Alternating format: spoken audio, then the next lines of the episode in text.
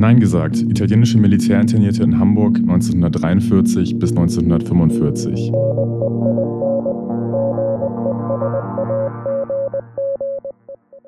Herzlich willkommen zu unserer nächsten Podcast-Folge im Podcast Nein gesagt, italienische Militärinternierte in Hamburg 1943 bis 1945. Äh, wir freuen euch sehr, dass ihr heute vielleicht ja auch wieder mal zuhört.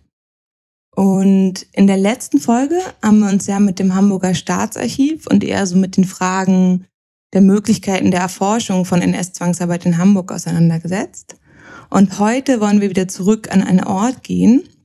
Und zwar wollen wir uns heute mit dem Ort der ehemaligen Sternwollspinnerei in Hamburg-Altona, beziehungsweise Altona-Bahrenfeld könnte man auch sagen, auseinandersetzen. Und ähm, Altona ist auch ein Hamburger Stadtteil, der bis jetzt noch gar nicht äh, im Podcast vorgekommen ist. Und wir wollen uns nicht nur mit dem, einem neuen Ort auseinandersetzen, sondern ich würde auch sagen, ein bisschen mit noch einem weiteren Aspekt der Geschichte, der bis jetzt noch nicht vorgekommen ist.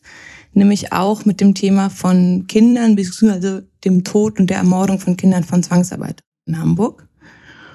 Und ähm, wir sind sehr dankbar, dass wir das nicht alleine machen werden, sondern dass wir wieder zwei tolle Gäste dabei haben. Und zwar Margot Löhr und Holger Artus. Und die von euch, die vielleicht schon die anderen Folgen gehört haben, die haben jetzt aufgehört, weil Holger war uns schon mehrmals ein toller Gast und wir sind sehr froh, dass er heute wieder dabei ist. Und ich würde jetzt erstmal äh, an Margot und dann an Holger abgeben, dass sie sich einmal kurz vorstellen und dann starten wir einfach ähm, in das Thema. Margot, stell dich doch gern mal mit zwei, drei Sätzen vor. Ja, mit zwei, drei Sätzen ist immer schwierig. Auf jeden Fall, äh, ja, begann es für mich äh, mit der Gedenkarbeit in Fuhlsbüttel in der St. Lukaskirche. Da sollte eine Gedenkwand entstehen zu den Opfern des Nationalsozialismus, zu den zivilen Opfern gegenüber von der Soldatengedenkwand. Und das begann mit der ähm, mit der Schule, ähm, also Gymnasium Alstertal. Und da ähm, legte ich dann erstmal los im Stadt Staatsarchiv Hamburg, um zu sehen, ja, was war denn eigentlich vor Ort los? Wo waren dort die Juden? Äh, wer war verfolgt in Fuhlsbüttel? Das begann. Wir verlegten dann auch Stolpersteine. Da kam auch dieses ähm, sogenannte Judenstift zum Tragen, äh, wo 39 äh, Opfer zu beklagen waren, die meist ältere Menschen, die nach Theresienstadt gekommen sind. Wir haben dort Stolpersteine verlegt und das wurde also sehr gut gut aufgenommen von der Umgebung, die bisher alles verschwiegen hatte. Und dann setzte sich das fort. Die Stolpersteine kamen nach Hamburg und ähm, die ja äh, Peter Hess koordiniert. Und seitdem bin ich dort auch in die Gruppe eingetreten. Die Biografiengruppe entstand.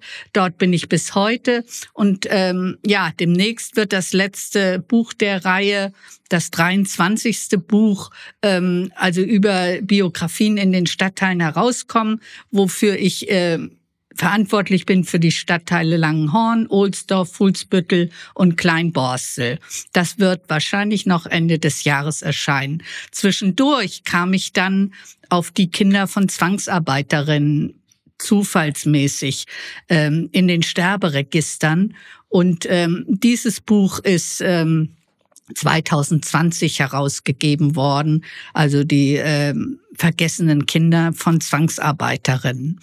Das kann man dann ähm, also auch bei der Landeszentrale alles äh, in Zusammenarbeit mit der Landeszentrale für politische Bildung und dem Institut für die Geschichte der deutschen Juden. Rita Barke und Beate Meyer sind da die Herausgeberinnen.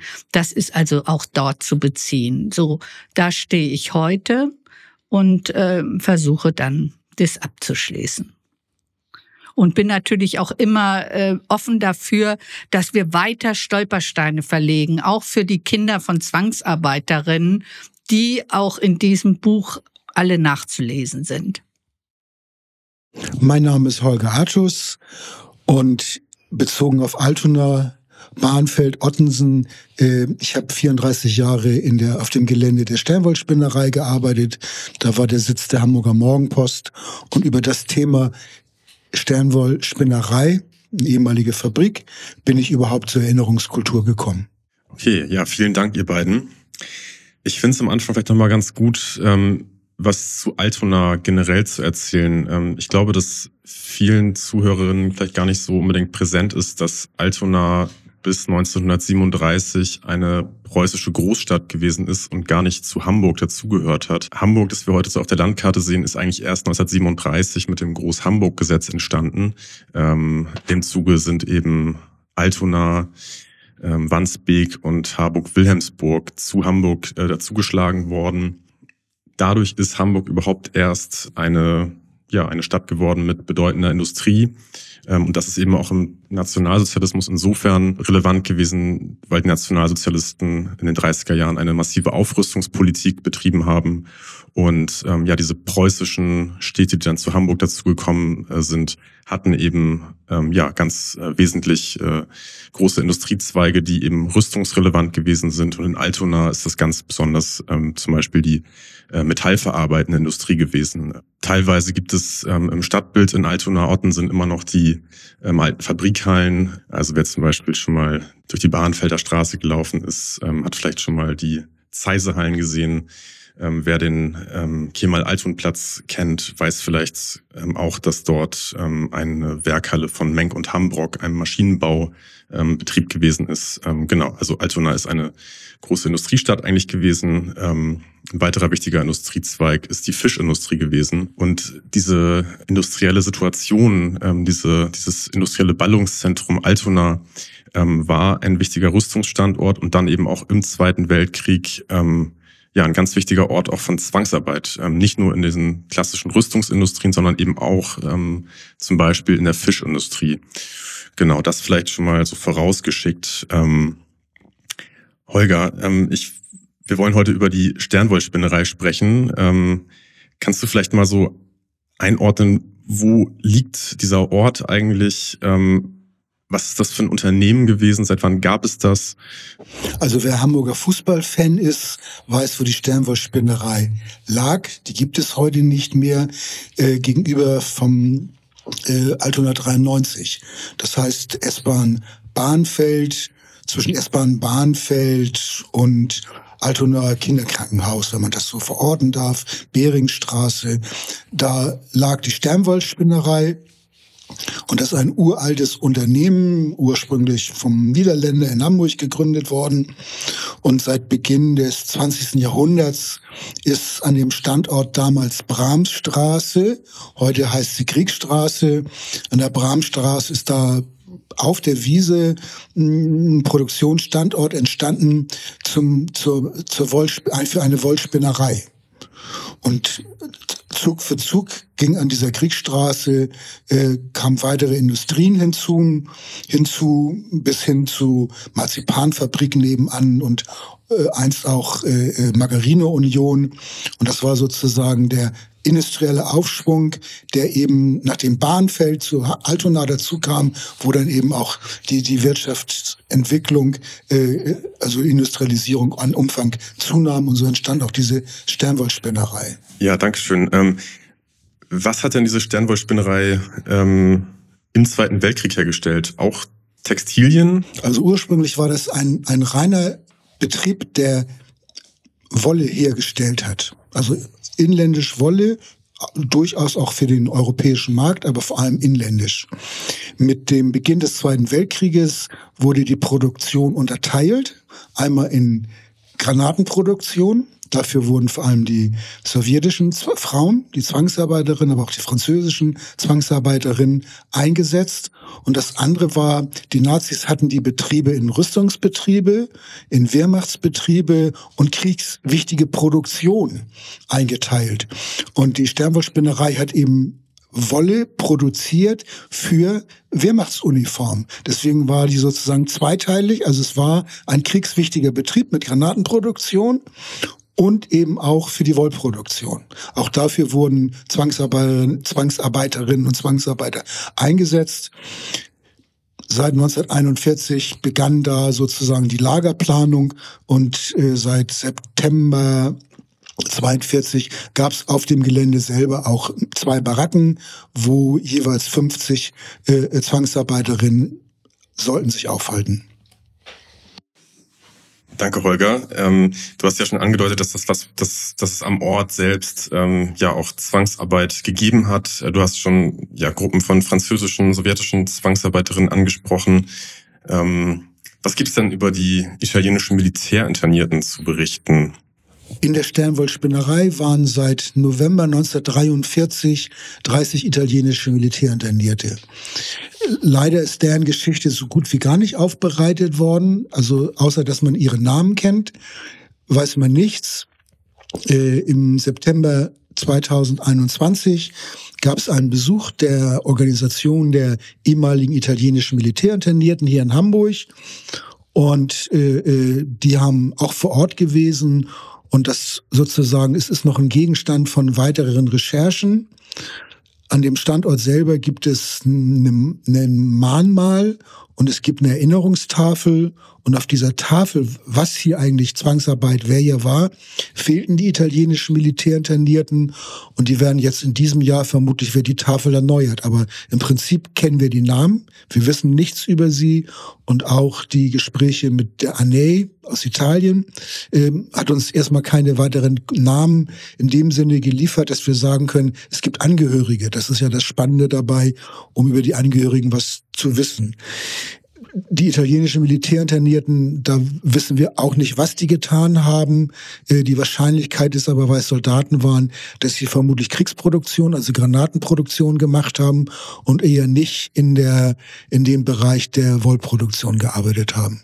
Gibt es denn irgendeinen Hinweis auf die Unterbringung? Also du hattest ja vorhin schon mal erwähnt, dass es Baracken auf dem Betriebsgelände gegeben hat.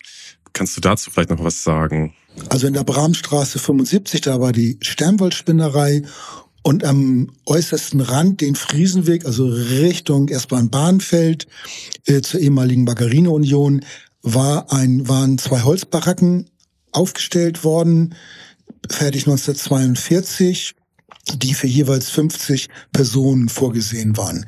Das war ein, also es gibt heute auch noch Bilder, also, also jetzt nicht Bilder von im Foto, sondern in der, in der Zeichnung, äh, wo man eben sehen kann, dass die umzäunt waren. Das war ein umzäuntes Lager äh, äh, und auch die Sternwollspinnerei selber hatte auch Bewachung, so dass man einfach nicht, nicht nur einfach rausgehen konnte äh, bei einer relativen Bewegungsfreiheit, auch für die sowjetischen Frauen zeitweilig. Aber es war eben umzäunt, das die beiden Baracken über die beiden Baracken weiß man so selber nichts. Sie sind 1955 abgerissen worden und erst 2007 haben Schülerinnen der Max-Brauer-Schule überhaupt das Thema der Zwangsarbeit aufgemacht. Also denen ist es zu verdanken, dass es in Erinnerung geholt wurde und wir haben das damals aufgegriffen.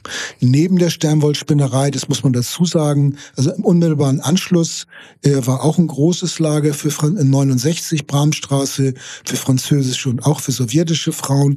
Die haben in den Konzwerken gearbeitet, äh, in der Gaststraße in Altona, äh, äh, wo eben auch äh, Maschinenproduktion war und wo es auch politischen Widerstand gab.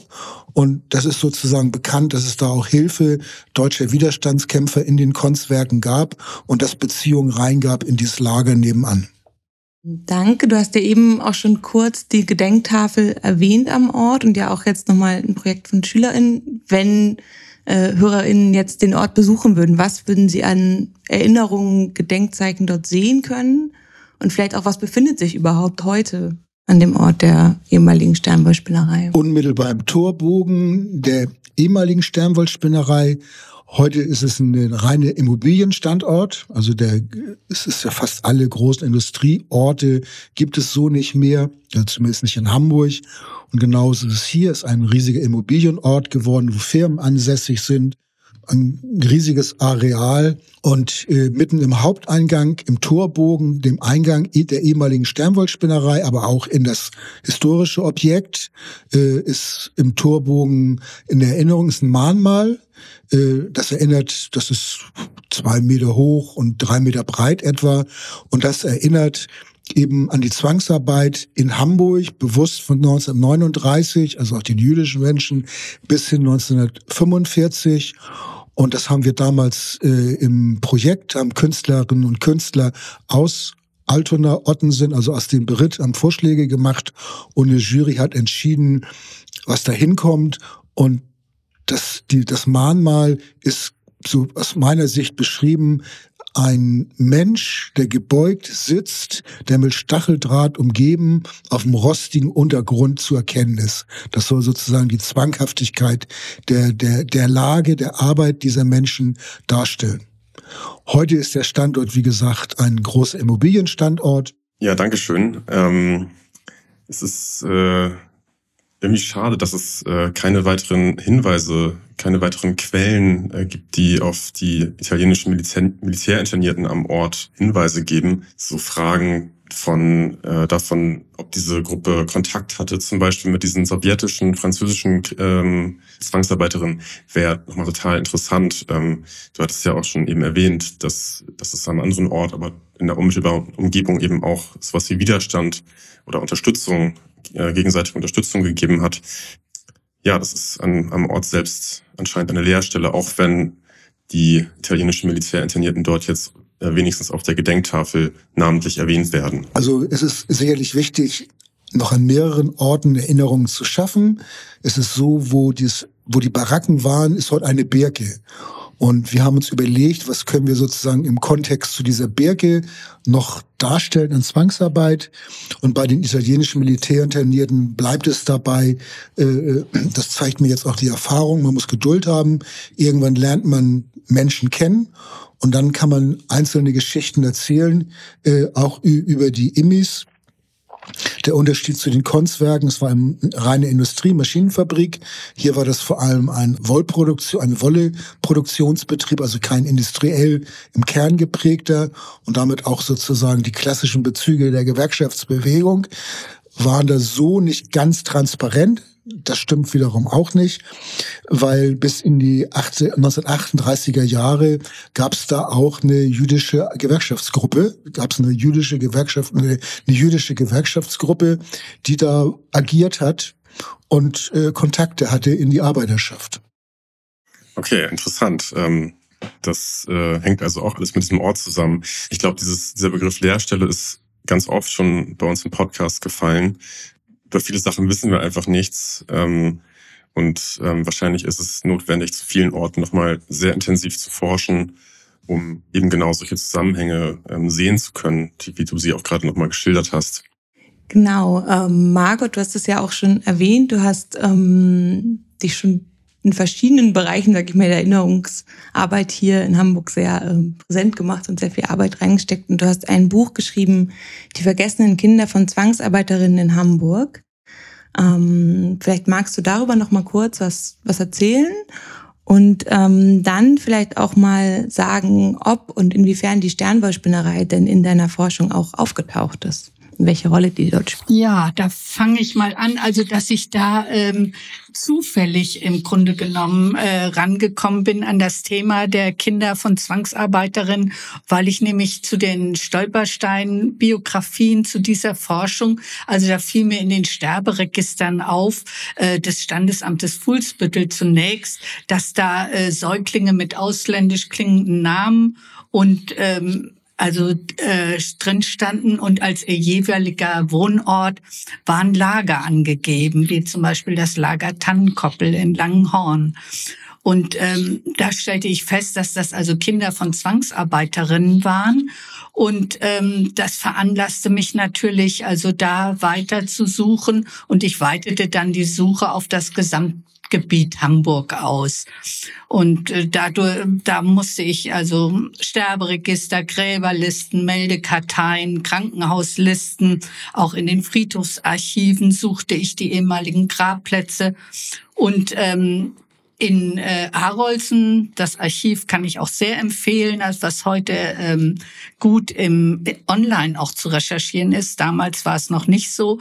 Von denen bekam ich auch die Krankenhauslisten der Frauenklinik Finkenau. Das war sehr interessant, weil dort also die äh, Geburten und auch Abtreibungen äh, zu äh, erkennen waren und äh, wo, wo aus welchen Lagern diese Zwangsarbeiterinnen stammten, also beschäftigt waren, zwangsarbeiten mussten.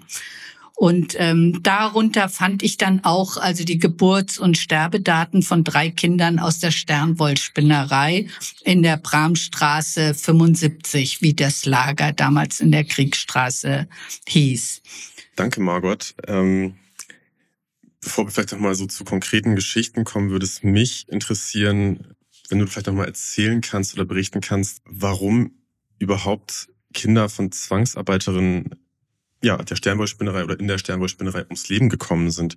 Was hatte denn das für einen Hintergrund? Also ähm, sind die eines natürlichen Todes gestorben? Ähm, hat das was mit ähm, vorsätzlichen Tötungen zu tun? Ähm, und also ich kann mir gut vorstellen, dass es auch was mit ja, dem Rassismus der Nationalsozialisten zu tun hat, dass ähm, eben bestimmten Kindern von Zwangsarbeiterinnen kein Lebensrecht zugesprochen worden ist. Ja, da beginnen wir dann wirklich erstmal, also warum die Kinder keine Chance hatten, das lag ursprünglich daran.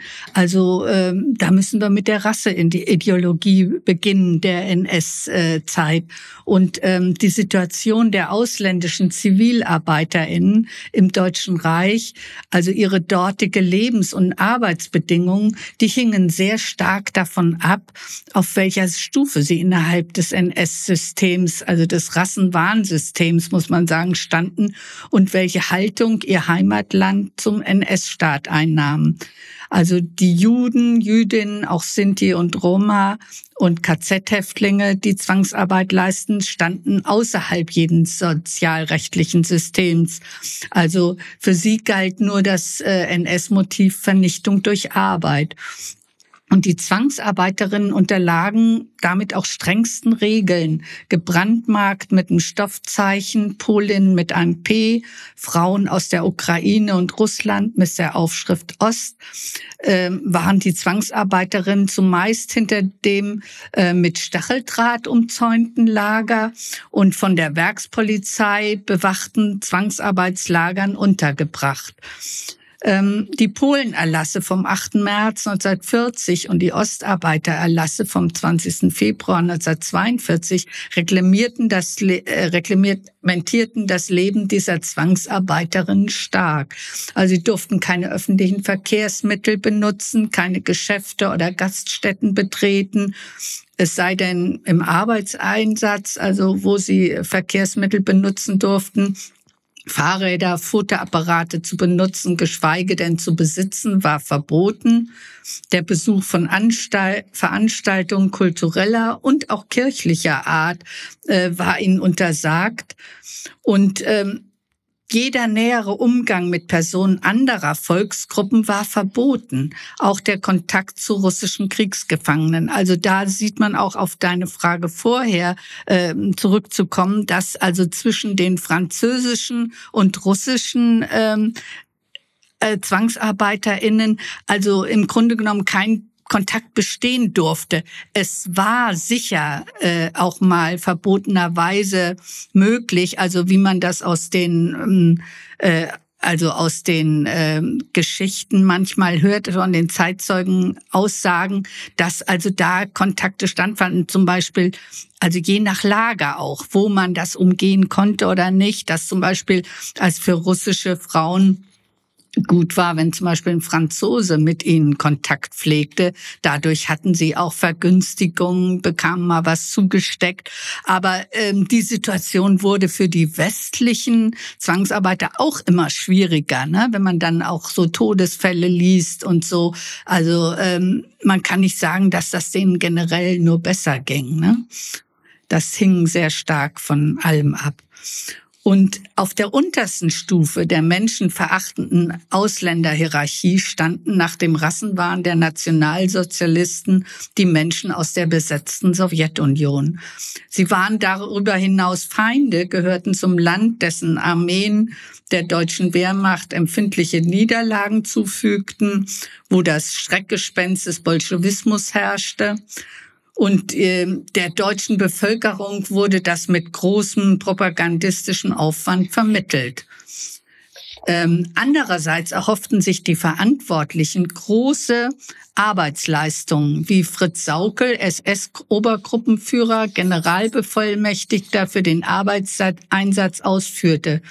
Was da drüben, also wörtlich, was da drüben in Sowjet in Sowjetrussland lebt, ist gesund. Sie werden für uns arbeiten. Sie halten zehn Stunden durch und machen jede Männerarbeit. Sie brauchen keine besondere Freizeit. Sie brauchen keinen Waschtag. Das alles aber muss unseren deutschen Frauen ermöglicht werden. Saukel wurde ja später im Nürnberger Prozess gegen die Hauptkriegsverbrecher von dem Internationalen Militärgerichtshof zum Tode verurteilt und hingerichtet. Also und in der Folge waren natürlich Schwangerschaften bei polnischen Zwangsarbeiterinnen und den sogenannten Ostarbeiterinnen unerwünscht. Bis zum Sommer 43 wurden sie, wenn sie schwanger waren, in ihre Heimat zurückgeschickt. Sie wurden nicht mehr als nützlich angesehen.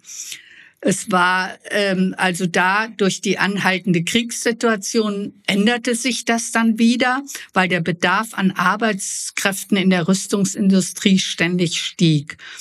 Es war dann doch wieder notwendig, sie einzusetzen. Eine Rückreise in ihre Heimat war ihnen dann verwehrt. Es war äh, aber dann so, dass sie sich einer Rasseuntersuchung unterziehen mussten. Also auch äh, schlimm noch getarnt als gesundheitliche Untersuchung, die von Mitarbeitern des SS-Rasse- und Siedlungshauptamtes zur Verschleierung im weißen Kittel durchgeführt wurde. Es war die pseudowissenschaftliche menschenverachtende Rassenideologie der Nazis, die auch hier in erschreckender Weise Anwendung fand. Das führte zu unsäglichen Bewertungskategorien von Menschen, wie völkisch oder biologisch ungeeignet und völlig untrankbar, untragbarer Bevölkerungszuwachs.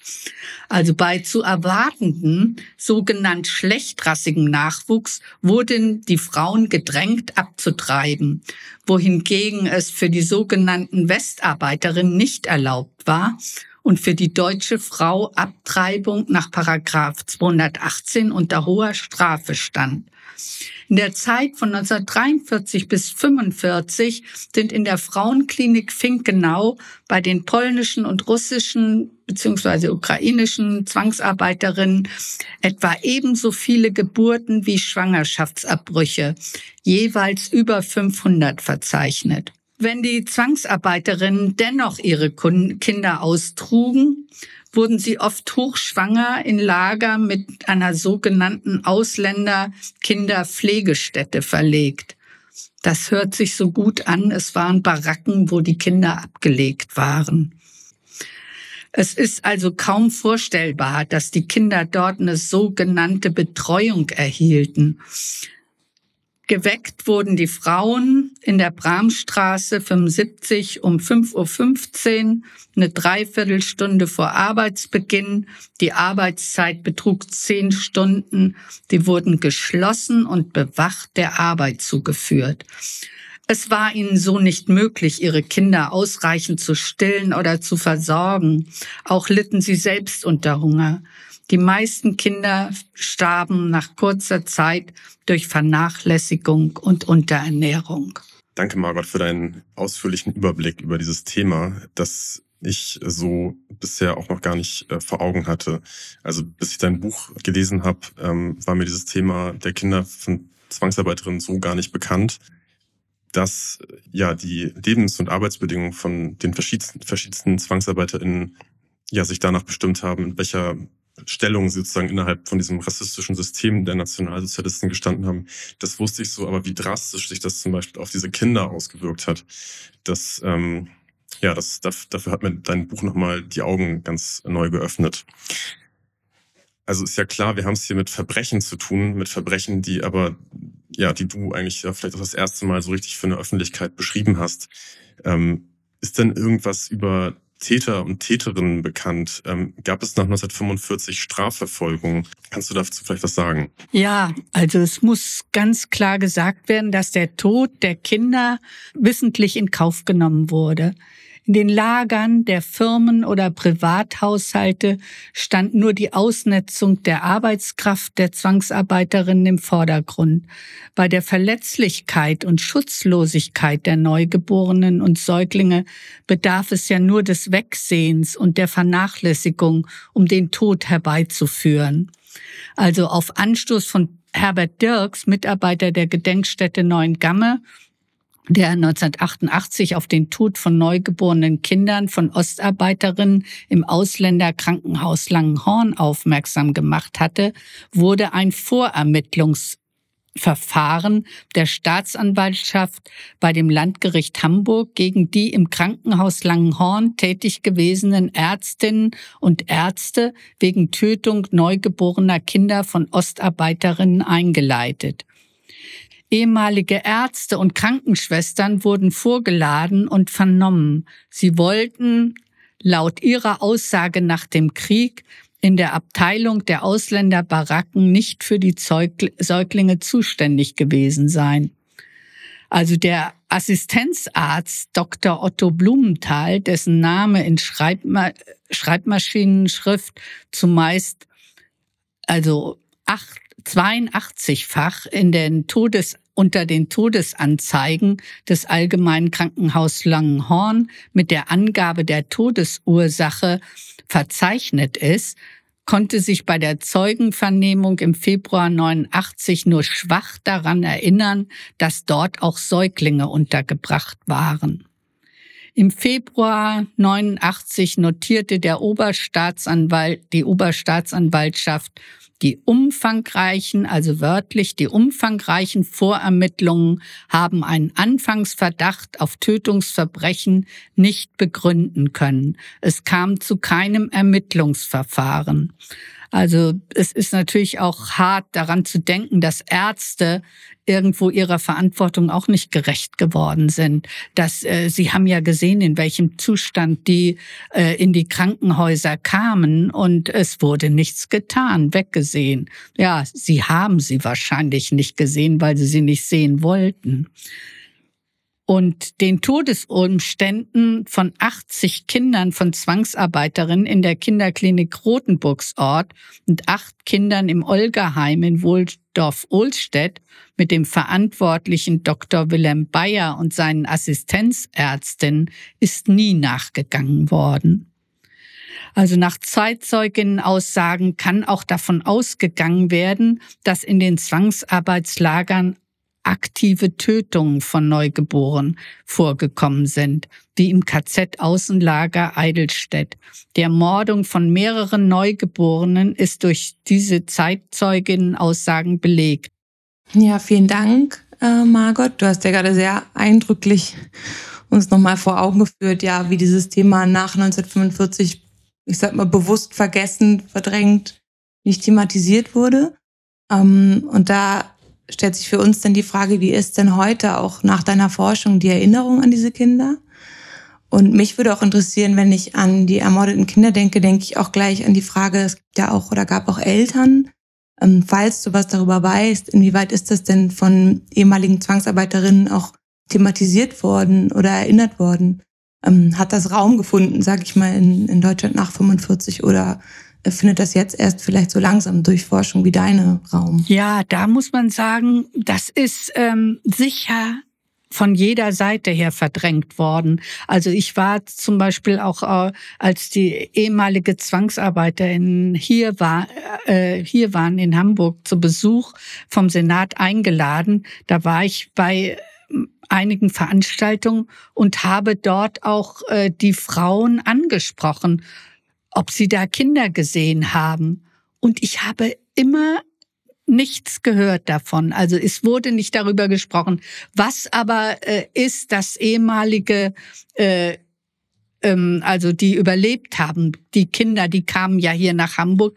Aber äh, darüber berichtet, also äh, von Verstorbenen, das wurde nicht, also sie konnten es ja auch nicht, sie waren Kinder, aber ihre Mütter haben sich ja auch nichts weiter erzählt. Ich glaube auch, dass da auch eine Scham dahinter steckt, ne? dass sie ähm, ja irgendwo auch darunter gelitten haben, dass sie ihre Kinder nicht retten können. Ne? Also insofern und in der neuen Heimat, also in der ursprünglichen Heimat, wenn sie zurückkamen, konnten sie sowas ja nicht erzählen. Ne? Was sollten sie erzählen, wer die Väter sind und äh, dass sie da Kinder gehabt haben? Sie waren ja sowieso ähm, als Verräter dort angeprangert. Also insofern ist dieses Thema von allen Seiten äh, verschwiegen worden. So sehe ich das. Ne?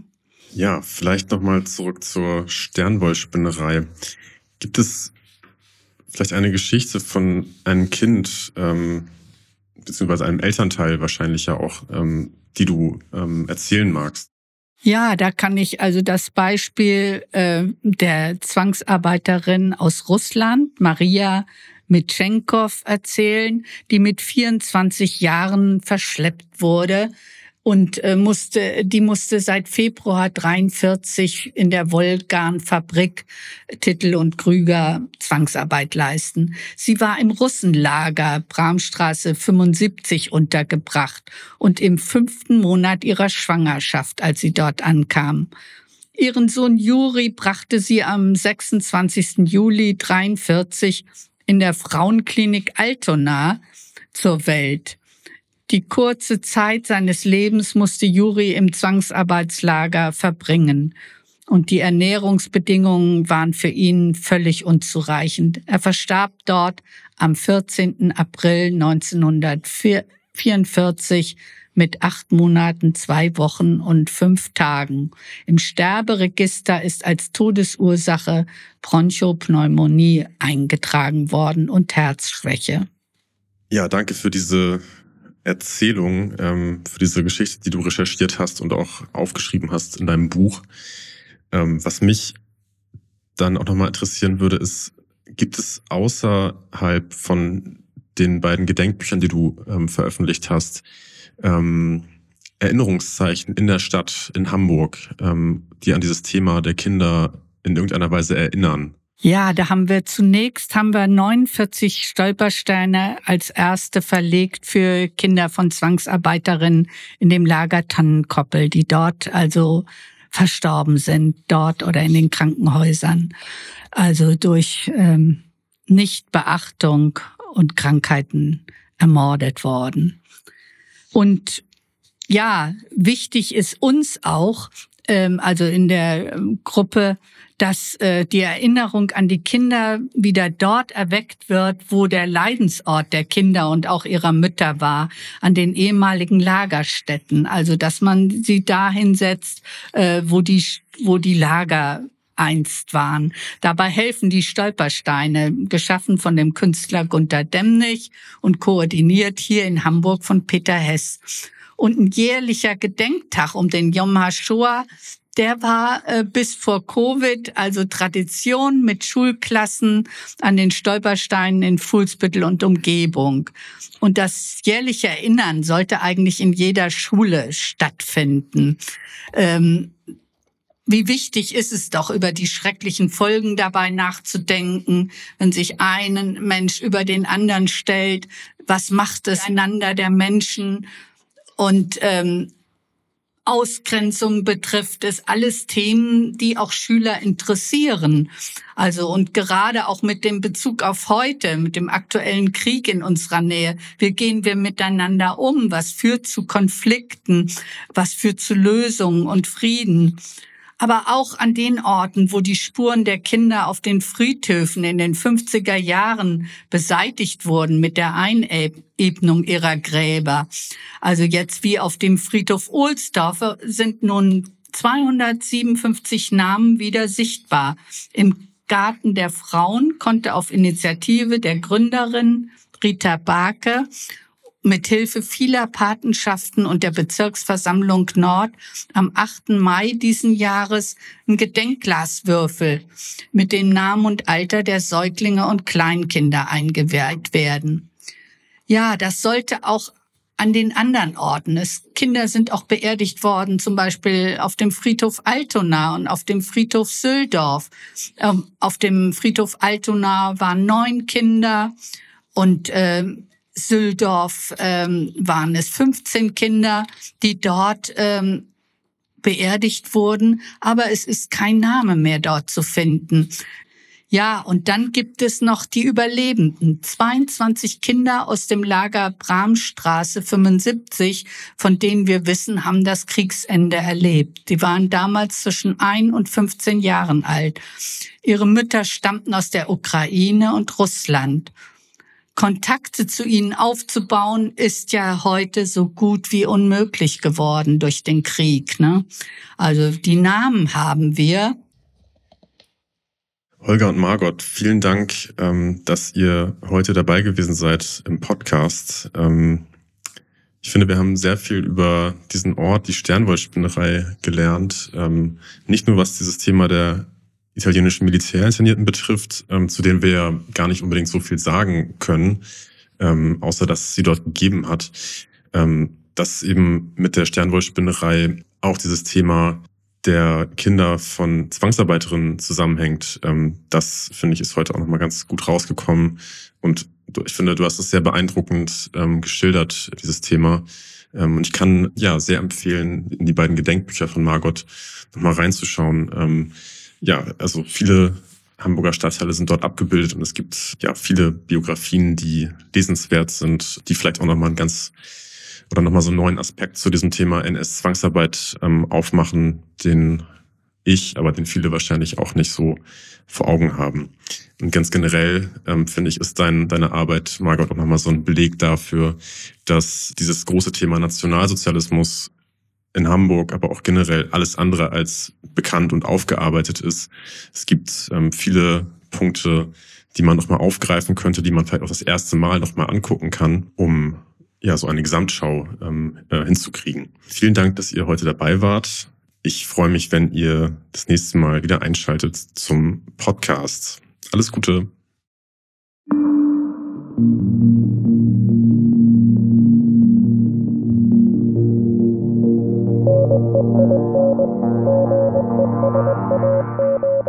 Das war unser Podcast Nein gesagt. Italienische Militärinternierte in Hamburg 1943 bis 1945.